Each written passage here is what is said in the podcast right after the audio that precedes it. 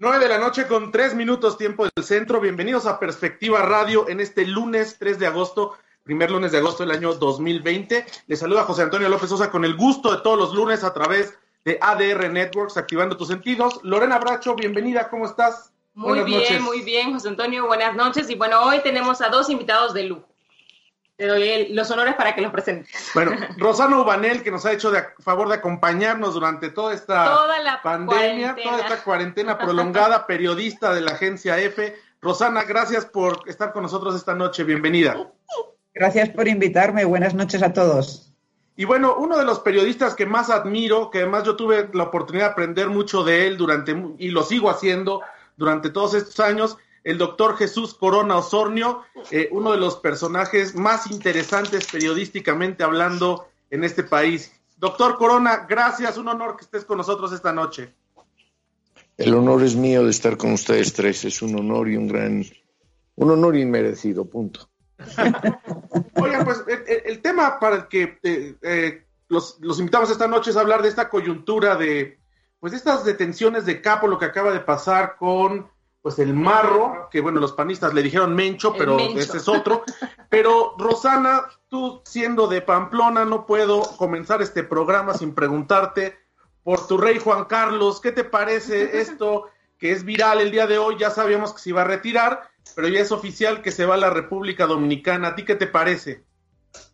Eh, bueno, yo me he quedado asombrada porque digamos que estaban detrás de él, ha habido muchos escándalos eh, económicos, financieros, pero vamos, o sea, yo no sé si el asunto de que se vaya soluciona, o sea, un rey desterrado antes tendría que devolver el dinero, ¿no? Es mi opinión, hoy lo estaba comentando. Digo, porque a si a mí me da, un, destierro dorado con ese calibre, pues eh, me voy contentísima, desterrada, ¿no? O sea, quiero decirte que no se han depurado responsabilidades. Doctor Corona, ¿a ti qué te parece esto del, autoexilio o el exilio obligado de, del rey Juan Carlos, que pues en algún momento llegó a ser un, un ícono de la transición democrática y un ejemplo de cómo podía eh, pues transitar un país de la dictadura a la democracia de la mano de otras fuerzas políticas? Pues mira, a mí me da mucha pena porque siempre tuve un profundo respeto por la figura del rey y me da mucha pena que termine sus días en este vaivén, en esta bataola de chismes, de mm, dichos sin comprobar, pero que la actitud de Su Majestad Felipe VI denota que el rey Juan Carlos ya había agotado su figura al máximo con todos sus errores, con todos sus excesos. Daño para España, daño para la democracia española un gravísimo daño, gravísimo daño a la imagen que quiere dar Felipe VI de combate a la corrupción. Y bueno, pues ha tenido que comenzar, pues ni más ni menos que por casa y por el más alto estandarte que es su padre, el, pues ahora, digamos, defenestrado Juan Carlos. Bueno, los Borbones, los Borbones tienen historia de, exilio, ida y vuelta, ¿no? Empezando por Fernando No, es una pena, es una pena porque fue una figura muy, ah, muy respetada eh, con el cambio a la democracia y, se ha, degenerado muchísimo, ¿no? Entonces yo creo que el hijo está intentando salvar la monarquía, realmente. O sea, ha tenido que sacrificar a su padre. Pero vamos, yo creo que si hay un asunto de comisiones entre medio, se tenían que haber depurado responsabilidades antes de decir, bueno, pues me voy a la República Dominicana y no doy ninguna explicación, ¿no? Es, una pena, ¿no, Lorena? Que pues una figura eh, que evidentemente incurrió en excesos, pero que de haber tenido tan buena prensa, eh, pues concluya su vida política o su vida personal de esta forma, ¿no? Son de esas personas que, que nos imaginamos que por la trascendencia que tienen, pues van a tener un retiro honorable no, no, no como de expresidente mexicano, sino uno pensaba que, que como de, de un, eh, un, jefe de Estado, que bueno, habrá quien está de acuerdo, habrá quien no con la monarquía, pero fungieron y siguen fungiendo un papel importante dentro de la vida política de, de España, dentro de todo este vaivén que, que ha ocurrido. Pero Fíjate, este eh, perdón, José Antonio, nada más una, una, un comentario, sumarme a lo que, a lo que ha dicho eh, Raquel. Rosana. Rosana, perdón a lo que ha dicho Rosana. Mira, yo antes decía y me ponía de pie para decir don Juan Carlos, hoy me agacho y me voy, me voy por la callecita así como en la sombra. Eh, con esto lo que yo quiero decir es, eh, eh, efectivamente los Borbón tienen una historia de ir y venir tremenda, pero creo que en estos tiempos en los que la democracia es, está tan en riesgo en cada rincón del mundo donde se practique la democracia, está en riesgo. El populismo y las salvajadas de gobernantes como Trump. No voy a hablar de México, lo prometo, pero tenemos un presidente. No, para, eso, te invitamos, doctor. Tenemos un presidente bastante salvajito, eh, eh, eh, en una versión de cuarta, de quinta categoría al de Trump. Siquiera Trump, pues dice uno, pues es tipo está loco desde niño, fue una cosa criada para eso, ¿no? Y, el peje, pues el peje pobrecito, ¿no? Es como si fuera, alguna vez pensé que podía ser un buen chofer, pero creo que no, es mala compañía. Entonces resulta que, que eh, eh, la democracia está en peligro en muchos países del mundo y creo que España no es la excepción. Creo que eh, Pedro Sánchez no ha hecho lo mejor que tenía que hacer, muy cuestionado, muy criticado Pedro Sánchez. El rey con la parte antimonárquica que hay en España, con ese rechazo que él tiene, ahora se le va a multiplicar, pero también creo yo que es más la, son más las personas que desde España quieren a su rey Felipe VI y los que estamos, como yo, con esta doble nacionalidad y que estamos desde lejos, pues todo mi cariño a, Felipe VI, todo mi cariño a mi Galicia del alma, a toda España, pero sobre todo, sobre todo, todo mi cariño a la democracia en todo el mundo. Acotado el tema. Y ahora, bueno, pues ahora sí, este, pues vamos a, vamos a hablar mal del gobierno. Bueno, ahora sí, ¿qué les parece? Eh, yo, yo abriría esta conversación con los tres con que primero el presidente de la República ha asegurado o ha reiterado, haciendo uso de esta retórica que le caracteriza, que en su gobierno no se irán por las cabezas de los narcos y en diferentes plazas públicas dijo que eso es eh, pues montar shows, que eso es exhibición, que eso no es verdaderamente atestar golpes contra el narco. Y bueno, pues el domingo, digo, qué bien, hay que, hay que concederle al gobierno de Guanajuato y al gobierno federal pues el, operativo que hicieron. Algunos dicen con razón no es para aplaudirles, pues es su, es su trabajo, ¿no? Parece les paga. Pero pues se detiene al marro, a un capo, y pues eh, no hay una reacción del presidente con relación a sus dichos. ¿A ustedes qué les parece esta detención desde el punto de vista de la política que quiere o que habla o que platica el presidente de la República con relación al narcotráfico? A ver, Jesús, empezamos contigo, doctor Corona, que tienes años estudiando estos fenómenos desde hace muchos sexenios. Mira, yo lo que veo es que hay una serie de contradicciones en las políticas de Andrés Manuel. Él habla de amor, abrazos, no balazos, lo cual me parece una de las más sonadas estupideces que hay en el mundo. Ándale, el amor y paz, como dice Rosana, ¿no? Amor y paz. Viva el Mencho, el, el Mencho que lo mantiene, ¿no? En Palacio. Entonces, mira, yo lo que veo es una serie de contradicciones y una falta de mm, políticas públicas que realmente ayuden a combatir el fenómeno de la delincuencia y de la inseguridad en México.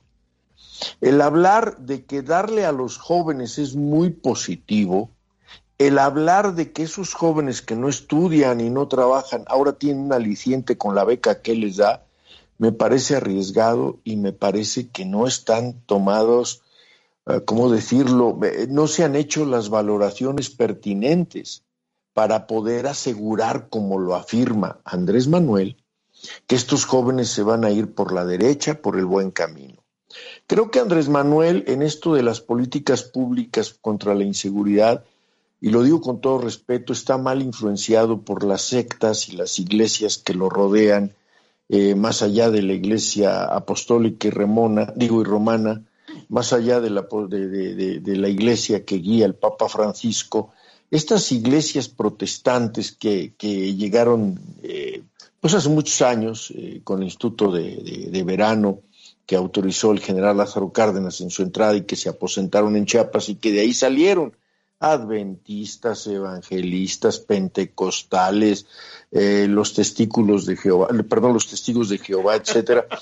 Toda esta playa de mormones, todos ellos que salieron de allá, de aquel Instituto Lingüístico de Verano de los años 30, que son los que hoy están rodeando a través de Farela, que es el presidente de una cosa que se llama Cofraternice, que es la, la Confederación de, de Iglesias eh, Evangélicas Pentecostales, acá en México, que, que son, son pequeñitos, no, no es un gran número, pero que tienen el poder económico de las iglesias que los respaldan en Los Ángeles, en San Diego, en, todos los, en todo el sur de los Estados Unidos.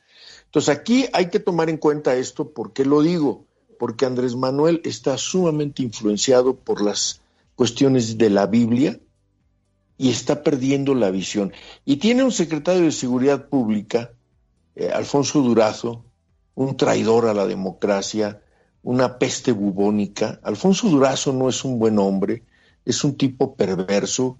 A la muerte de Luis Donaldo, el tipo se, se, buscó acomodo inmediatamente en la grilla, ¿Tú coincidiste con él, perdón que te interrumpa, tú coincidiste con él, doctor Corona, en el sexenio de Carlos Salinas, eh, estuviste cerca del trabajo que hacía. En aquel entonces no tenía quizás la prensa de ahora, porque era un funcionario que se mantenía en bajo perfil, pero tú que andabas en ese, en ese mundo eh, perverso, ¿tú, ¿tú tuviste alguna noción del trabajo que hacía Durazo? Pero fíjate, Rosana, no que perverses la memoria de este muchacho, José Antonio. Tiene mucha memoria. Sí, qué bárbaro. Pues mira, Alfonso Durazo lo conozco bien eh, en aquellos años, cuando primero cuando secretario particular de Luis Donaldo. Eh, yo estaba en el partido, el Frente Cardenista de Reconstrucción Nacional. Yo era secretario particular de Rafael Ignacio Aguilar Talamantes, que era el presidente de ese partido. Muy criticado, muy polémico, Rafael y había mucho contacto con Luis Donaldo, entre el presidente del partido y Luis Donaldo, entre ellos. Y a mí como secretario particular y Alfonso Durazo como secretario particular, pues nos tocaba el atole negro, ¿no? lo que amarraban arriba, que no dejaba huella, pues lo teníamos que tejer nosotros abajo y pues había veces que había que ponerle cinta de aislar, había veces que ponerle un curita, porque pues todo, todo en la vida deja huella, ¿no? y creo que eh, Alfonso ya demostraba que tenía hambre, hambre, hambre y ambición de la, de la, de la negativa, porque se puede tener hambre, se puede tener sed y ganas de triunfar en la vida, y eso hay que admirarlo en cada ser humano y hay que, y hay que promoverlo. Pero Alfonso tenía una perversidad desde entonces y hoy no es más que un empleado agachón al servicio de su amo, al servicio del pastor que guía las ovejas, que es Andrés Manuel, y que a mí me parece que, que, la labor que está haciendo Alfonso es la misma que López Gatel, no contrariar al amo, dejar que el amo, pues si se zurra fuera del, del, del cajete, pues que se zurre fuera del cajete, no pasa nada, porque lo hizo el señor presidente, como, ay, López Gatel, que le sale el gaitel que lleva adentro, y, ay, el presidente me alaba, ay, bendito Dios. Tiene una fuerza moral que lo protege contra todo virus. Y... y... lo protege contra mí, porque pues, está el coronavirus, yo soy el coronaoso, entonces, bueno. Entonces, yo lo que veo, lo que veo aquí es una, es, es que eh, Alfonso Durazo no sirve como se trata de la, de la seguridad de este país es un empleado de Andrés Manuel, mucho más agachón que Irmeréndira Sandoval, mucho más arrastrado que la señora Olga Tañón, no, ¿cómo se llama? Olga Sánchez Cordero, Olga Sánchez Florero, que, tampoco sirve de nada la señora, y, y, como cualquier otro que me mencionen, pero hay unos que tienen más dignidad, ¿no? Como por ejemplo el secretario de Hacienda, qué digno es Arturo Herrera. Sí, sí, ya lo dijo el presidente. Si quieren usar tapabocas, úsenlo. Y si no, pues como él dice, no lo usen, ¿verdad? No lo usen. O sea, eh, desgraciadamente, mira, eh, eh, vivimos en un país que gobierna, eso es el país de un solo hombre. Quiero hacer mía la frase de un diario norteamericano que lo dijo. Andrés Manuel, el, México es el país de un solo hombre. Rosana, ¿a ti qué te parece esto que vimos el fin de semana y la coyuntura que tenemos ahora en materia de seguridad frente a los discursos oficiales? Eh, mira, yo creo que, bueno, hemos tenido detenciones antes también y, bueno, igual que la frase tan famosa de yo tengo otros datos, yo siempre que veo que llevan a la justicia a, narcotraficantes o a capos, al final los sueltan a los cuatro días con aquello de no hay pruebas o el proceso es incorrecto, ¿no? O sea, yo eso lo leo en la prensa cada día. O sea, a la madre y a la hermana de él las, las agarraron y las soltaron. Eh, los implicados en el asesinato de los estudiantes eh, también agarraron a uno, eh, falta de pruebas, el proceso no es correcto, o sea, siempre es lo mismo. Entonces yo creo que es que la, la droga está tan metida en, en México que se necesita un plan nacional. O sea, no vale con agarrar un capo, porque mañana, pues, eh, vamos, también lo comentaban hoy, el padre y el hermano del Marro, pues, eh, agarran la, organización del cartel, como ha pasado con el, con el cartel del, del Chapo, y hay quien lo está dirigiendo. O sea, es quitar una cabeza para poner otra. Entonces, ¿qué es un plan nacional? Lo que tú decías, eh, no es solamente un plan nacional aquí, es un plan en Estados Unidos, que es lo de siempre, follow the money. O sea, si tú cortas el flujo de dinero, que al final termina en Estados Unidos, en bancos, en propiedades, en... O sea, eh, cortas muchísimo y luego hace un plan, hace falta un plan nacional de educación, de sanidad, eh, como decía Jesús, o sea, eh, donde hay contra más pobreza haya, más posibilidad hay de la delincuencia, porque no hay para comer, no hay educación. Entonces, es un plan nacional a, largo plazo y, muy duro y muy serio pero quitarle las bases. Eh, yo creo que hay que empezar por, por una educación y por una posibilidad de trabajo y por una esperanza de futuro para los jóvenes. ¿Tú qué crees, Jesús? Pues mira, yo lo, yo lo yo coincido plenamente contigo y, me, parece que sería eh, bastante grave no, no, coincidir. Yo lo que veo es que desafortunadamente eh, esta captura que se da por un gobierno estatal aparentemente sin el apoyo del gobierno federal o sin la presencia del gobierno federal, y que luego en, esta, en este discurso perverso de López Obrador de adueñarse de los, de, los triunfos de otros, se cuelga a, decir que bueno, pues que sí, que no sé qué, que qué bueno que, que cayó este, el marro, y a mí me parece que es muy peligroso el juego que está llevando Andrés Manuel eh, eh, con, con, la política de seguridad pública, que no es política, que yo insisto, él yo creo que en las mañanas se levanta, mm, con su dedito señala algún párrafo de la Biblia y con eso sale a pelear contra el mundo. A mí me parece muy grave, muy grave que, que lo que decía Rosana es muy cierto, ¿no? A ver mañana con qué nos salen de que el debido proceso fue violentado y por tanto el marro tendrá que ser liberado porque le pellizcaron la nalga izquierda y eso le dañó sus derechos humanos. Se torció el tobillo. salió la, declaración que hizo y a lo mejor eso lo pueden tomar como eh, alguna este, violencia contra sus derechos humanos y, por ahí se van a ir y que va a haber algo que no hicieron bien. Ahí la pregunta es, ¿quién filtró esos videos, no? Evidentemente siempre quieren patear al mensajero, que si fulano lo tuiteó, que si tal medio lo retomó, pero a mí me parece que ahí la responsabilidad primero es de quién lo filtra en origen. Exacto. Porque tuvo que ser alguien que estaba en la detención. Y si, si, saben que han ocurrido este tipo de cosas que los liberan, porque yo lo veo muy complicado, sería de verdad un golpe al Poder Judicial terrible que, que, lo liberaran, no creo que, no creo que va a ocurrir, pero, pero al final son estas cosas que, que pues a veces se, se nos va la la idea de lo que, de lo que ocurre. El, mismo periódico donde yo escribo Diario Imagen hoy publica en la primera plana la foto sin taparle los ojos al detenido, ¿no? Al, marro, o sea, eso no lo puedes hacer. Hay ya una, una ley y, bueno, descuidos, en fin, pero creo que no hemos entendido también que eh, hay una responsabilidad después de que detienen a una persona de esta envergadura, y que no por ganarte un titular o followers o, la nota o la primicia, pues retuiteas o publicas algo que te filtran de esta, de esta manera, ¿no? Sí, mira, al final tenemos un historial muy grande de procesos que han, este, lo hemos eh, cortado o han fallado por, precisamente por filtraciones, porque de repente alguien se olvidó y la cuestión de los, de los este, datos personales y pues no le puso la N al apellido del señor, o porque el proceso que cuando lo fueron la fiscalía a mostrarlo, pues se les faltó la, copia de Laura de la mamá del señor y cosas por el, o sea, cosas por el estilo que al final, o sea, llevan a procesos que pues no valen nada se, por, por una cuestión, eh, digamos, eh, técnica o, no sé cómo llamarle, este, pues al final no, no, no, no se ejerce la ley como debería, lo sueltan para, en lo que se hace nuevamente el proceso y ya luego no los encontramos nunca más.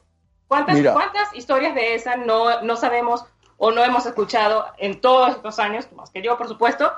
Este, Oye, somos de la edad, ¿cómo que, ¿Cómo que de la edad? No, a, ver, a ver, eh, os voy a decir algo, algo, muy simple, ¿no? Yo voy a contradecir a José Antonio. La prensa no tiene por qué ponerle parches en los ojos a nadie y si le están filtrando algo y es noticia, la obligación del medio es publicarla. Punto. La nota es la nota. Que ahora me vengan con estas sandeces de tecnicismos jurídicos para no violentar los derechos humanos de la mamá del santo, a mí me parecen una soberana estupidez. No estoy en contra del respeto a los derechos humanos. Soy un hombre que detesta la violencia en cualquiera de sus formas, pero tampoco soy Jesucristo para ponerle otra mejilla. Pendejo no soy. Si me pegan una bofetada, yo me defiendo. A ver de cómo nos toca, porque soy humano. Es cuestión de la legislación, ¿no? Porque bueno, al ah, final lo legislaron. Mira, pero es que los legisladores, ¿a qué, a qué responden? a los intereses, de, los intereses de la política. Y, y, y más para finalizar la palabra a, Rosana, que lo hace mejor que yo, el análisis. y quiero decirles algo muy puntual, algo muy puntual. Aquí no hay que preguntarnos por qué los filtraron, quiénes los filtraron. No, vale madre eso. ¿Para qué los filtraron? Es la pregunta. ¿Para qué? ¿A quién le beneficia filtrar estos, estos videos? Desde mi punto de vista, al que le beneficie es al gobierno federal. Pero dejo en una experta el análisis. No, no, lo que yo pienso, digo, yo llevo tres años viviendo en México, vamos, antes viajaba, lo conocía, pero sí que me llama mucho la atención estas detenciones tan espectaculares de titular y que luego lo sueltan, lo que digo, por falta de pruebas o por eh, corrupción del proceso. Es decir, tú cuando detienes a alguien así, tienes que tener una causa judicial ya muy bien trabajada, de acuerdo a la ley, que yo creo que es lo que no hacen. O, no hacen, o hay una corrupción, o no, tengo ni idea, pero claro, tú tienes que tener una causa judicial. Eh, hemos detenido al marro, pero ¿qué pruebas hay, no? O sea, hay fotos, hay tal, la organización, el, blanqueo de dinero, en qué banco ha estado, qué propiedades han comprado, a nombre de quién, quiénes son los hombres de paja. Eh, eh, quiero decir, te tienes que tener la causa judicial ya lista cuando lo detienes, porque claro, tú lo detienes, haces el titular y a los cuatro días a la calle, que es lo que pasa aquí eh, frecuentemente, que es lo que a mí me ha llamado atención. Y luego que eso que son eh, detenciones puntuales, que es lo que comentábamos antes, eh, Jesús, que no se puede detener a... O sea, el narcotráfico aquí es una hidra de, de, muchas cabezas. Entonces tú cortas una cabeza y crece otra. Entonces tiene que ser algo, un plan realmente nacional nacional y, con, con, un buen acuerdo con Estados Unidos. Porque, por ejemplo, lo, que es donde se blanquea el dinero y donde va a parar la, coca y todo. Eh, por ejemplo, había un detalle interesante que una de las del, de la detención del marro ha sido que han usado unos drones norteamericanos. Eh, no sé si lo habéis leído. Y solamente con cámaras de muy lejos y tal, que no hacen ruido. Entonces, los drones eh, solamente tienen permiso de utilización si están, eh, si el gobierno norteamericano da, el Ministerio de Defensa de Estados Unidos da el permiso. O sea que Estados Unidos ha estado involucrado. entonces, bueno, pues eh, quiero decirte que tiene que ser una coordinación de un plan muy importante a largo plazo, que va a durar más que un presidente y que implique a los dos países, que implique eh, em, un control del blanqueo del dinero y que implique también en México el hecho de que haya eh, un programa de educación y de seguimiento de los jóvenes. O sea, es que si no, no vas a hacer nada, es una hidra. Mira, uno de los, una de las preguntas que en alguna ocasión me tocó hacerle, tuve la fortuna de hacérsela a mi compañero de edades y en aquel entonces el presidente, eh, Felipe Calderón Hinojosa, fue ¿por qué no había un combate fundamental a la trama financiera del narcotráfico en México? Para mí es básico, Para empezar, se me quedó viendo como, como si estuviera viendo a un párvulo tonto que le hace una pregunta estúpida y me dice, es muy fácil, compañero periodista, es muy fácil. La respuesta en Estados Unidos, no en México. Allá no nos dejan. Eso fue lo que él me respondió. Yo de entrada no le creí, porque no traíamos la misma cantidad de tequilas. Yo todavía, yo, todavía tomaba en aquel entonces. Pero lo cierto es que eh, eh, eh, la respuesta ahí está, la tengo grabada afortunadamente. Me dijo, en Estados Unidos, Estados Unidos no ayuda con las tramas financieras. Y yo creo que hoy tenemos un presidente que en relación a las relaciones diplomáticas y políticas con los Estados Unidos es inocentón. Tiene a un político genio que es Marcelo Ebrard Casaubón, que es un fregón. Yo creo que es el cuadro más acabado, el más completo cuadro político que tiene Andrés Manuel, incluso superior al propio Andrés Manuel. En todo, hasta en cuna. Digo, no es que yo esté, no, no, no la traigo contra los pobres. Yo, yo también soy pobre, pero a lo que me refiero es, Marcelo tiene otro tipo, otro estilo, una cultura vastísima, y no lo estoy defendiendo. A Marcelo en su cara, en su cara al señor secretario de Relaciones Exteriores le dije, tienes muy poco valor ético. Debiste, jamás debiste haber aceptado ser el milusos del presidente de la República. Y Marcelo me dijo, no, que es que es un buen gobierno, buen gobierno el de tu madre, cuando en tu casa te ponía tus tortazos y te ubicaba y te quitaba lo imbécil, cabrón. Tengo esa fortuna de conocer a mucha gente, pero a lo que voy y fundamentalmente, y yo insisto y, me sumo a Rosana Ubanel, si no hay un seguimiento a los jóvenes, si no hay un, verdadero eh, un, verdadero encajonamiento de las finanzas de los narcos, nos va a seguir llevando el tren, así les demos un millón de dólares diarios a los jóvenes, no va a haber dinero que alcance para poderlos ubicar y centrarlos en una vida ordenada. Vamos a hacer un corte y regresamos. Eh, hacemos un breve corte y estamos de regreso. Seguimos con pues estos invitados de honor, Lorena, con Rosana Ubanel y con el doctor Jesús Corona Osornio. No, no, se no nos tardamos. No se tarden allá en, el estudio. Regresamos. Si ya pides comida, libros y medicina a domicilio, ¿por qué no pedir condones? Entra ahora a prudence.com.mx, busca nuestra nueva tienda online y conoce los productos que tenemos para ti. La vas a sentir bien cerquita. Ya estamos de regreso, seguimos en Perspectiva Radio y, oye, no, no se me olvidó al momento de presentarte, doctor Jesús Corona, ¿dónde la gente puede verte? Estás en un programa llamado El Acento, ¿dónde te pueden sintonizar online? Porque ahí tienes un programa con un equipo de colaboradores, por ahí está mi colega y amigo Arturo Suárez, y de pronto tienes a Claudia Luna Palencia desde Madrid, ¿dónde te pueden ver? Y a Juan Shein desde Miami haciendo el análisis de, la, de la selección de Estados Unidos a René Acuña, a Graciela Esperanza, a Lilia, bueno, todo un equipo. Mira, estamos en Change TV. Eh, eh, esta televisora, ustedes la pueden ver a través de Facebook en la fanpage eh, Change TV, todos los martes de 4 a 5 y todos los viernes de 4 a 5. Y el último viernes de cada mes programamos una entrevista con algún personaje que nos tenga algo que aportar, no, no, no, no, no un imbécil como yo que luego me, entrevistan y luego no sé ni qué decir, pero bueno, Change TV, es ahí estamos en la fanpage. Muchas gracias por el permitirme el comercial aquí en ADR, donde está, donde está mi maestro Miguel Bárcena, que luego dice, no digas que fui tu maestro, le digo, pues qué tan bruto soy, porque te, te da pena. sí, el querido Miguel Bárcena está aquí con Enrique Lascano también. Ah, también, este, Enrique haciendo esta dupla. Que por cierto, Enrique Lascano ahora regresó ya a este canal 34.2, que el sistema de radio y televisión mexiquense lanzaron una plataforma de noticias y está ahí este, Enhorabuena. Eh, Enrique Lascano, así que muy bien. De, continuar, dejen contarles yo esta, esta anécdota. Hace 16 años, eh, cuando ocurrió lo de los videoescándalos, ah, lo del señor de las ligas. Lo del señor de las ligas, eh, Jesús, el doctor Corona me invitaba muy amablemente a, un programa que se llamaba La Grilla Nuestra de Cada Día, allá en Mausan TV. ¿Te acuerdas, doctor? Sí, cómo no. Prensa.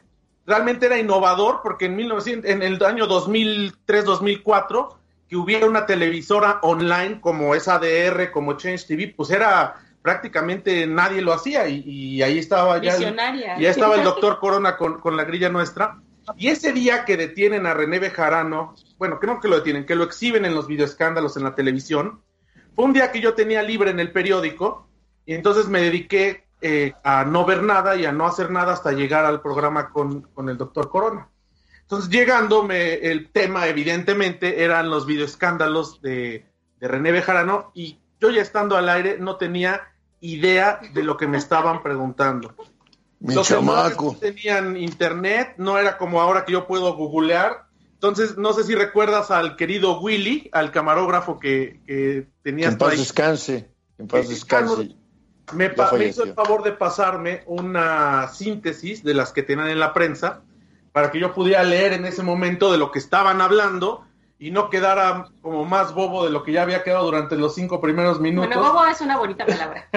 Pero a- afortunadamente, fíjate, o sea, es la- las tablas que, que uno va adquiriendo. El, el doctor Corona, pues evidentemente se dio cuenta que yo no tenía idea y en lugar de exhibirme, como, como no te diste cuenta, fue informándome mientras íbamos comentando como para salvarme de esa... de- yo creo que ha sido la peor vergüenza que he pasado en mi... En mi No, carrera. el- el- No quería y la- de otra. al aire, doctor. La otra vergüenza fue cuando me desmayé en pleno puto programa al aire. Ay, De azoto, cabrón. en un Entonces programa... el Willy, el Willy que en paz descanse gritaba, corten la transmisión, pues si él era el camarógrafo, era el que podía poner, bajar el switch y, y gritaba como loca, desesperada, baje, ay, ay. Dios mío. No, eso, eso nos fue dando un, un buen colmillo. Mira, ahorita que decías esto, también recuerdo que alguna vez a mí me pasó con, con en un programa de televisión, me, me habían invitado para hablar de Jacques Lacan originalmente y terminamos hablando de las motivaciones psicológicas de René Bejarano o de las posibles motivaciones psicológicas de René Bejarano pasar. para, para haber hecho lo que había hecho. y- y bueno, finalmente, pues yo no sé qué, qué, qué pasa luego a veces, pero, pero así sucede y por eso amo, amo, amo los medios visuales, los medios eh, orales, los amo, los amo, de verdad, porque te permiten ser humano, ¿no? Mis amigos muy cercanos, como Antonio, me dicen Zeus. Y me dicen Zeus porque cerca de mí la luz, lejos de mí la oscuridad. Entonces, con ese, en, en- en ese ego pejiano que yo también tengo, así como el peje, ¿sabían ustedes, eh, eh, y segura, seguramente eh, mi amiga Rosana lo sabe, ustedes saben lo que es una personalidad adanista? Bueno, una personalidad adanista se refiere a aquellos que tienen complejo de Adán. Sí, el de la Biblia, de Adán. El de la Porque antes de. Adán, el de la costilla, porque antes de Adán no había ni madres, no había nada, no había un coño en, en el mundo. El primero sobre la tierra fue Adán. Ajá. Y Andrés Manuel es adanista en su compleja personalidad. ¿Por qué razón? Todo lo que hubo antes que él está podrido, es malo, no tiene cosas, no tiene ningún viso bueno. Aunque él haya tragado de la mano del salinismo con aquellas lanas que le da, aquel dinero que le daba, como le, le, le embadurnaban de dinero la mano Marcelo Ebrard, secretario de gobierno, y Víctor Manuel Camacho Solís, que ya no está vivo para defenderse o desmentirme, pero no tendría pruebas él para desmentirme, del dineral que le daban a Andrés Manuel cuando traía todos sus mugrositos de Tabasco a hacer desmadres a la Ciudad de México, a cerrar calles con los petroleros tomados. De eso ya nadie habla, pero eso, de eso, de eso él no habla, porque todo, todo lo que hubo antes es- está feo, es podrido. A partir de él, de su advenimiento, así lo entrecomillo, a partir del advenimiento de Andrés Manuel, México es ahora un país sin corrupción, un país con todo lo bueno del mundo, con medicinas al alcance de todos. No hay padres de niños con cáncer quejándose porque no hay medicina para ellos. No hay mujeres ni hombres con cáncer quejándose porque no hay medicina. Todo está bien porque tenemos a un gran capitán del barco que se llama Hugo López Gatel, que nos está salvando de la enfermedad perversa y maligna del coronavirus o COVID-19. Y entonces Andrés Manuel eh, es el bendito de Dios, es el Adán, el Adán moderno. Por eso se le llama personalidad adanista. Bueno, yo pensaba que estabas hablando de Trump. Eh, eh, los dos, los dos. Nada más que uno era niño rico y el otro era un niño pobre y pendejo, pero en fin. Oye, pero ¿qué ves en el discurso, doctor Corona, del presidente? Hay quien dice que es con toda la intención, esas pausas, esos recursos lingüísticos de repente muy populacheros, y hay quien lo atribuye a pues una falta de dominio del lenguaje. ¿Tú por cuál de las dos hipótesis te vas? Eh, mira, Andrés Manuel es un ser humano perverso.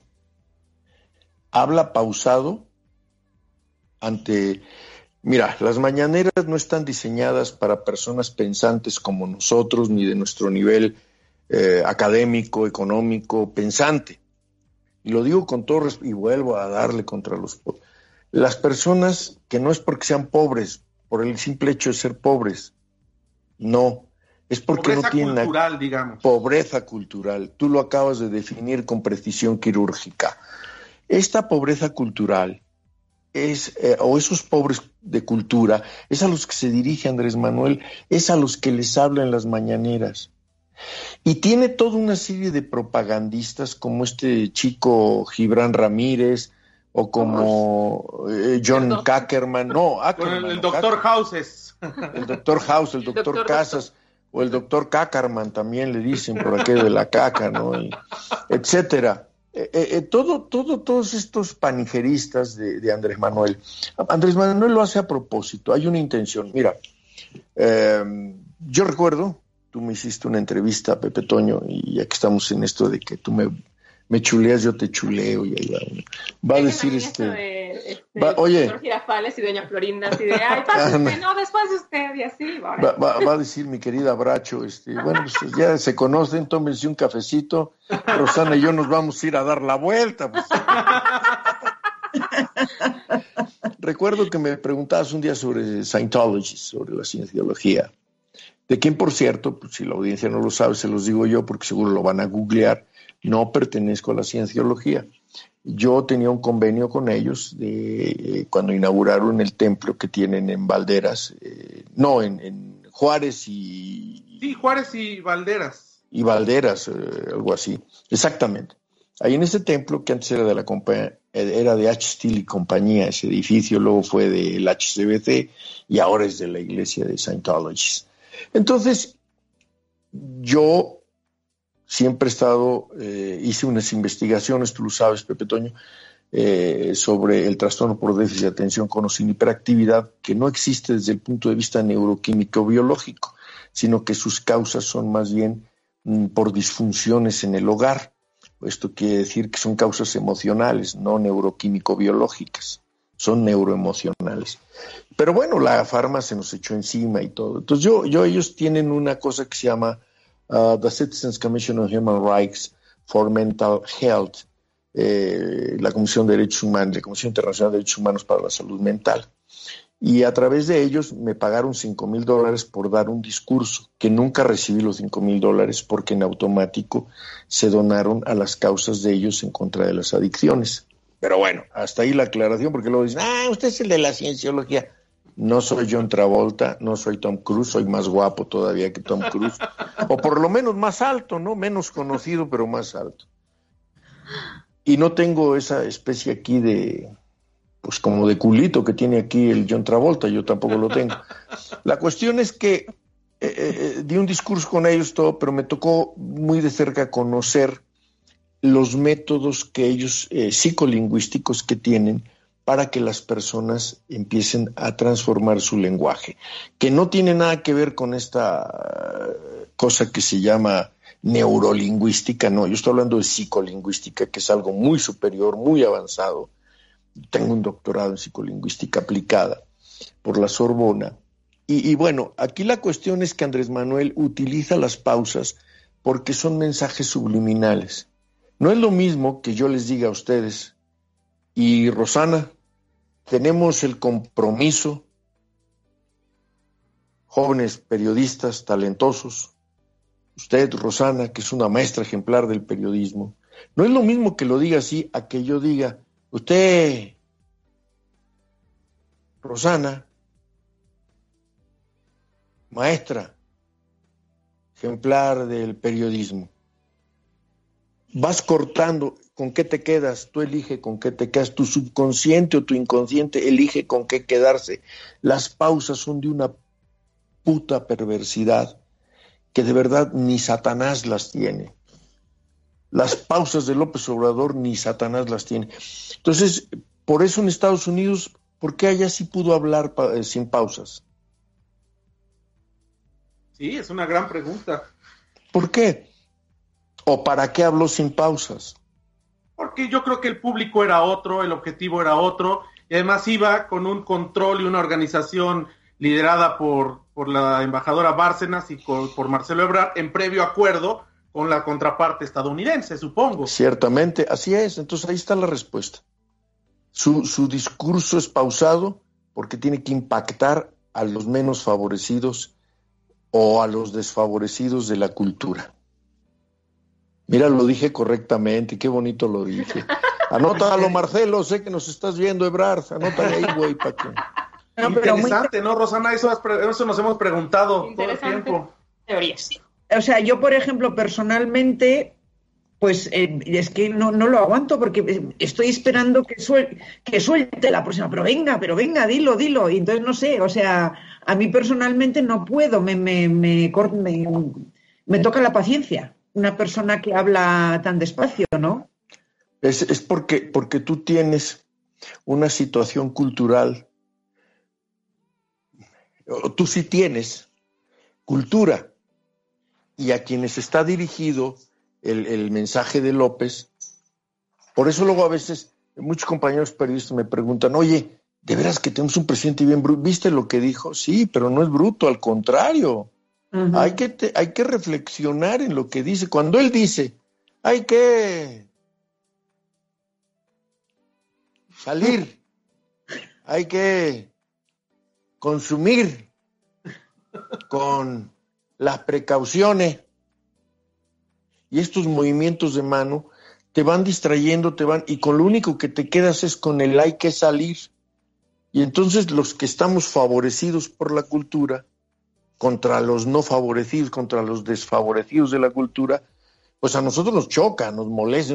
¿Cómo es estúpido? ¿Cómo se propone en plena pandemia? Cuando él dice, cuando él dice que se domó la curva, él sabe perfectamente bien que no, pero está mandando un mensaje, según él, y ahí sí está muy desproporcionada su realidad de lo que es la realidad concreta, cuando él, él lo dice para que la gente pierda el miedo y empiece a medio reactivarse la economía, porque sabe que desde que él llegó la economía mexicana está en los suelos y ahora con la pandemia peor. Entonces, hay que mandar mensajes mensajes que nosotros rechazamos, nosotros usamos el cubrebocas, nosotros la máscara, bueno, yo que soy población de riesgo, no solo por la edad, sino por lo menso y por, por, por que estoy operado del corazón, porque, etcétera, ¿no? Y, chicas, no se preocupen, nada me impide llevar una vida normal, el marcapasos al Porque les aclaro que en esta parte de mi vida que estoy soltero, plenamente pues como dijo su majestad don Felipe VI, estoy cotizable, estoy cotizable, y en euros. Entonces resulta que, todo esto que, vemos en las mañaneras no son más que un adoctrinamiento, es una cuestión propagandística. Por eso llevan los moléculas. a mí la señora Yoda, o ¿cómo se llama?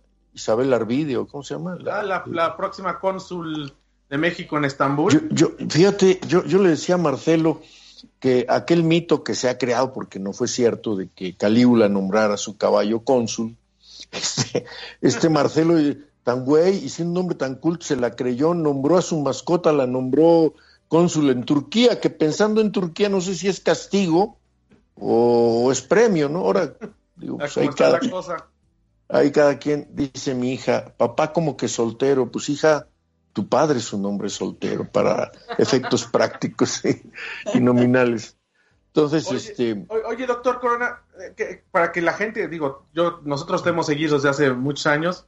¿Cuántos personajes, a, través, porque tú aplicas todo esto de lo que hablas, la, la este, psicolingüística, la neurolingüística, todo, todo esto. No, no, no, la neurolingüística, no, eso es para gente menor. ¿Cuántos eh, personajes llegaste a hacer en la radio porque tú tenías un programa de radio donde tú hacías a todos los personajes de la entrevista, pero además no nada más imitando la voz, sino la intención, el, el, modelo, digamos, de conexión entre el cerebro y la boca, por llamarlo coloquialmente. ¿Cuántos llegaste a hacer en tus programas? Alrededor de 120, de 120, porque hay unos que solo tengo la intención. Por ejemplo, Joaquín López Origa no me sale, pero, pero tengo la intención. Rosana, Rosana, aquí entre nos, aquí entre nos, donde nadie nos oye, aquí en Fórmula, donde nadie nos oye. Rosana, Rosana, ¿cuántos presidentes has entrevistado? ¿No? eso se llama intención. Hay que diferenciar, ¿no? Porque una cosa es la imitación, que yo soy imitador, y otra cosa es el comediante, el que, por ejemplo, Juan Gabriel es muy fácil eh, querer hacer a Juan Gabriel joteando, haciendo un, chico eh, gay, pero, pero exacerbado. No, Juan Gabriel tenía su clase, tenía su dignidad, y yo, Juan Gabriel, se los digo, yo nunca hubiera votado por ese señor que hoy está manchando y rasgando los mármoles del Palacio Nacional con sus uñas de vaca nopalera. Digo, me refiero al que barre, ¿no? Al que barre, al que está barriendo. No, no, no se vaya a pensar mal. Pero entonces digo, sí, 120 voces más o menos. Me gustaba mucho la de eh, Héctor Aguilar Camín, Héctor, cuando Héctor decía, y bueno, pues es que eh, el presidente, el presidente López, eh, es un hombre con buenas intenciones, pero con mañas muy perversas, ¿no? Es de los que cuando te están tomando la foto te pone la mano en las, en las, ¿no? Eso es tremendo, ¿no? Ese sería Héctor Aguilar Camín jugando un poco, ¿no? Dicen este Marcelo Ebrard. La política del señor presidente Andrés Manuel López Obrador es una política de respeto, de té, de vis a vis con Donald Trump. sí, él es más alto que yo, entonces yo le veo del cinturón para abajo y él me mira de arriba hacia abajo. Ay, el que lo entendió, lo entendió, el que no, no. Pero oye, no ha dicho nada Rosana, qué, qué bárbaro, bueno, sí, el pinche programa era para mí, no, también Rosana. Estoy, súper entretenidísima, o sea que... Hostias, un día me dice, em, eh, pues Toño me, acompaña cuando murió mi, mi, mi, mi, padre, y tú conociste a mi madre, una mujer muy sencilla, y, ella me decía, mire hijo, su padre no fue ningún estúpido, usted tiene la obligación de superarlo Está bien, mamá, pero yo sí nací bruto, yo nací asno, yo, yo soy baturro, carajo. Y la vieja me quedaba bien y me decía, usted baturro tiene lo que yo tengo de prostituta y a chingarle, cabrón. le salía lo mexicana, le salía lo española. Yo, yo me he criado en dos mundos, ¿no? En dos mundos de alucine. Dos minutos, bueno, en dos minutos decía, y una de las voces que más me gustó mucho hacer a mí fue la del ciertamente, porque además me dio a ganar mucho dinero, tú lo sabes, me, me llevó a la cúspide con Raquel Pankowski haciendo ella a Martita y, yo haciendo a Vicente, ciertamente, Rosana, cuando me entrevistaste para aquel periódico en el que trabajabas, El Imbatible, allá en Pamplona, España, si no mal recuerdo, ciertamente. Y Pepe Toño me entrevistó para un periódico que se llamaba el Teporingo, Brinco y Telo. En fin, ciertamente eran periódicos muy buenos, ciertamente. Yo fui un presidente que no robó. Vicente, Vicente, te voy a pedir un favor, Vicente. No digas mentiras. Yo no robé, tus hijos sí. Vicente, te dije que sin mentiras. Me lo regañaba la martucha, mano. Ahora que ya no existe Radio Centro, les cuento una, una anécdota muy brevemente. En el último año de la presidencia, en el penúltimo año de la presidencia de Fox, estuvo afónico. Entonces llevaron a varios dobladores de voces, varios imitadores, para que lo doblaran en el mensaje navideño. El único que sabía hacer doblaje era yo, y al que según Marta le salía mejor la voz del presidente fui yo. Entonces el dueño de Radio Centro, que acabó con Radio Centro, por cierto, que eh, no voy a decir nombres, es como es este muchacho Pancho Aguirre, que le dio en la madre a Radio Centro, Francisco Aguirre, me llevó a Los Pinos y, así como, como si fuera yo criminal, Martita a través de un cristal, con unos audífonos, dijo, que haga la voz del señor presidente. Y yo mejor te hago el amor, mi amor, en serio, ¿no? Pues no quiso. Entonces, ciertamente, entonces yo le dije a todas las mexicanas y los mexicanos Este es un mensaje de paz, de armonía, para que en estas Navidades todo se les cumpla. Palabras más, palabras más. No es exactamente la voz del señor presidente, pero es la más cercana. Que lo contraten. Entonces, se firmó un contrato por 30 mil pesos, cabrón. ¿Sabes cuánto me dio el pinche Pancho Aguirre? Ni un céntimo, cabrón. Dos meses después me corrieron. Aguántame el corte, dijo Nino. Dos meses después me corrieron. Así es la vida. Oye, pues muchísimas gracias, de verdad. Espero que no sea la última vez, doctor Corona, que, nos acepte sí, esta invitación. Sí, tenemos que tenerlo más seguido por acá. Y tenemos que echarnos, ahora que se levante la pandemia, tenemos que echar unos vinitos. Ya le debemos muchos a Rosana. Sí. Para que platiquemos de una tertulia aquí en ADR, de, cuando, me acuerdo cuando yo era editor de la revista Relieves de Juan Ramos, una de las columnas principales era la de Jesús Corona, este, acentos si no me recuerdo. No, en, aquel entonces, relieves más, más allá de la palabra, teníamos fuga de información. Fuga de información. columna, fuga de información. Que estaba ahí con Fausto Fernández Ponte con sus asimetrías, un maestro del periodismo, Miguel Ángel Ferrer, este, Vladimir Galeana, representante del PRI en los Desde la ciudad más grande del mundo, soy Vladimir Galeana y ya le di en la madre a la noticia. Porque era, porque, bueno, yo, era antipriista. Fíjate, mi, mi, mi, mi, familia priista de toda la vida y yo, un desgraciado rebelde, priista. Pues Oye, Rosana, qué pena que no me dejaron que tú hablaras, Rosana, me da pena, ¿eh? Contigo. Digo que estoy entretenida como si estuviera viendo Netflix aquí.